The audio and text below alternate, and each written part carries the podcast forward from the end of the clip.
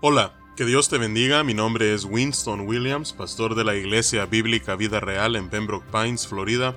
Bienvenidos a otro episodio de Vida Devocional, un ministerio de la Iglesia Bíblica Vida Real, cuya misión es sembrar la verdad de la palabra de Dios en los corazones de los hombres y cosechar vidas nuevas para el reino de Dios. Para más información puedes visitar nuestra página web www.ibvidareal.org o seguirnos en nuestra página de Facebook en arroba ibvidareal. En este día estaremos meditando en el Salmo 60. Este es un salmo de David, y su contexto se llevó a cabo ya cuando David había sido proclamado rey. De hecho, que tal como nos dice el subtítulo, eh, el contexto de este salmo es cuando tuvo guerra contra Aram Naharaim y contra Aram de Soba, y volvió Joab y destrozó a doce mil de Edom en el valle de la sal. Este pasaje lo encontramos en el segundo libro de Samuel, en el capítulo 8, y también lo encontramos en su paralelo en el primer libro de las Crónicas, capítulo 18. Así es que, nuevamente, David ya ha ascendido al reino de Israel, al trono, y ahora él está extendiendo sus dominios y por doquier Dios le está concediendo las victorias. Así es que este salmo es un recordatorio eh, que el que nos da las victorias en nuestras batallas, sean militares o de algún otro tipo, últimamente, es el Dios soberano. Él es el que está en control de las naciones. Así es que vamos a darle lectura a este Salmo 60, que contiene solamente 12 versículos, y luego meditaremos en su contenido. Dice la palabra de Dios.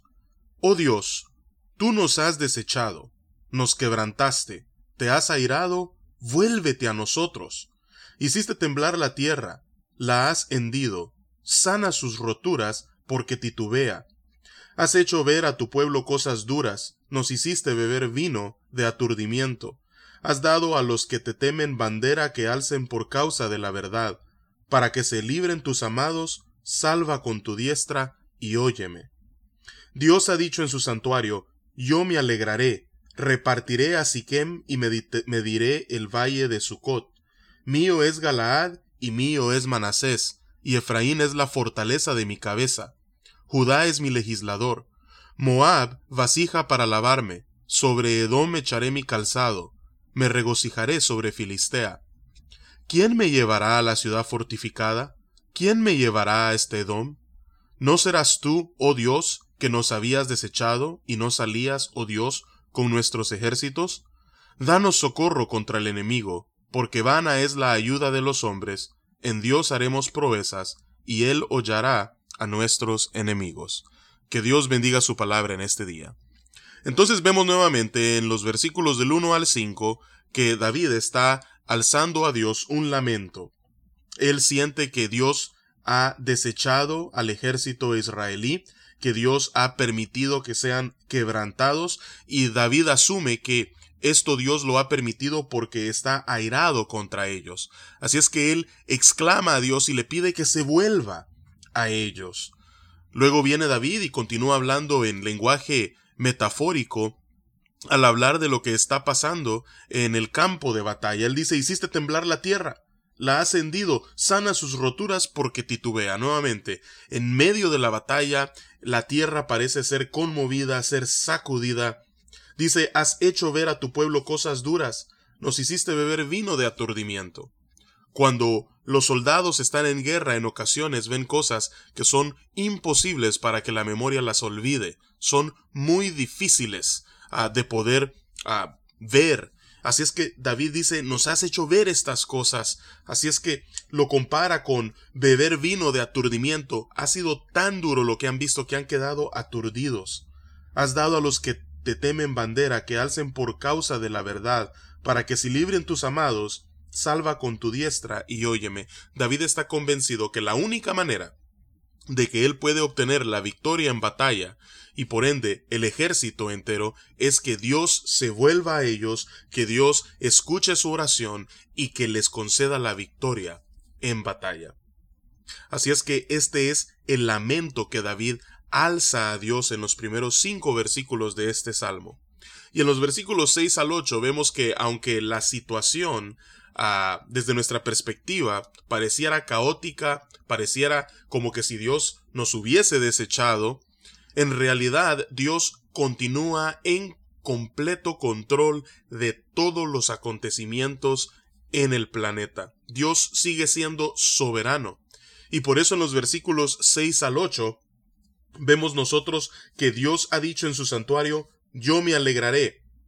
Continúa el versículo 6, repartiré a Siquem y mediré el valle de Sucot. Mío es Galaad y mío es Manasés, y Efraín es la fortaleza de mi cabeza. Judá es mi legislador, Moab vasija para lavarme, sobre Edom echaré mi calzado, me regocijaré sobre Filistea. Nuevamente, todas estas naciones que rodeaban a Israel, que en realidad muchas de ellas eran sus enemigos declarados, Dios está en control de cada una de estas naciones. Todas las victorias que Dios le había concedido a David en el segundo libro de Samuel capítulo 8 y en el primer libro de las Crónicas capítulo 18 había sido gracias a que Dios había estado con ellos concediéndoles esas victorias. Así es que hacia el final de esos capítulos, cuando ya tienen que enfrentarse a Edom, en donde tal como dice el subtítulo, ah, matan a miles y miles de los edomitas y después David eh, obtiene la victoria finalmente y toma control de Edom de tal manera que ellos se vuelven a ah, sus súbditos, fue Dios quien les concede esta victoria a ellos. Dios, así como se la había concedido sobre los demás, sobre Siria y sobre otros territorios aledaños, Dios estaba en control de cada uno de esos ah, lugares geográficos y por tanto, si Dios quería que Israel las conquistara, Él podía concederles la victoria. Él es soberano y Él está en control.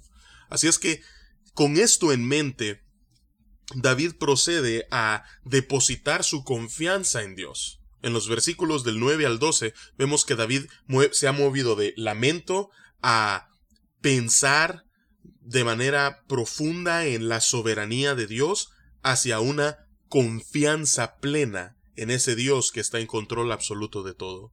Dice los versículos 9 al 12, ¿quién me llevará a la ciudad fortificada? ¿quién me llevará a esta Edom? ¿No serás tú, oh Dios, que no nos habías desechado y no salías, oh Dios, con nuestros ejércitos? Nuevamente, solo hay uno que puede concedernos esta victoria y ese es tú, Señor. El mismo que en este momento parece habernos desechado es el único que al volverse nos podrá conceder la victoria. Así es que por eso él eleva esta petición final en los versículos 11 al 12. Danos socorro contra el enemigo, porque vana es la ayuda de los hombres. David está convencido que su confianza y su seguridad no puede estar en los hombres ni en lo que los hombres poseen. Su única confianza puede estar en el Señor. Así es que es basado en esa seguridad y en esa confianza que solamente Dios provee, que Él declara en el versículo 12, en Dios haremos proezas y Él hollará a nuestros enemigos. Nuevamente, no nosotros, no los hombres que puedan ayudarnos, Dios. Dios es el único que puede concedernos la victoria. No solamente sobre la amenaza inmediata que es Edom, sino en cualquier batalla que nosotros enfrentemos en la vida. Así es que quizás muchos de nosotros, si no es que la mayoría, no servimos quizás en ninguna rama del ejército. Por tanto, muy probablemente en nuestras vidas no nos veremos en batallas como las que David describe en este pasaje. Pero sí nosotros nos enfrentamos a diversas a batallas, a diferentes tipos de eh, luchas y guerras en nuestras vidas, sea en la familia, sea en la salud, sea en el trabajo, sea ministerial, sea personal, de cualquier índole. Así es que el único que puede conceder la victoria es el mismo que está en control, no solamente sobre estos lugares geográficos, sobre estas naciones que se mencionan en este pasaje, sino aún el que está en control en nuestras batallas. Así es que vamos a pedirle al Señor que Él pueda ser nuestro socorro y que tengamos la confianza de que es Él el único quien puede concedernos la victoria. Vamos a orar. Padre, venimos ante tu presencia, oh Señor, en este día, dándote las gracias por tu palabra, porque al igual que David nosotros enfrentamos batallas día a día.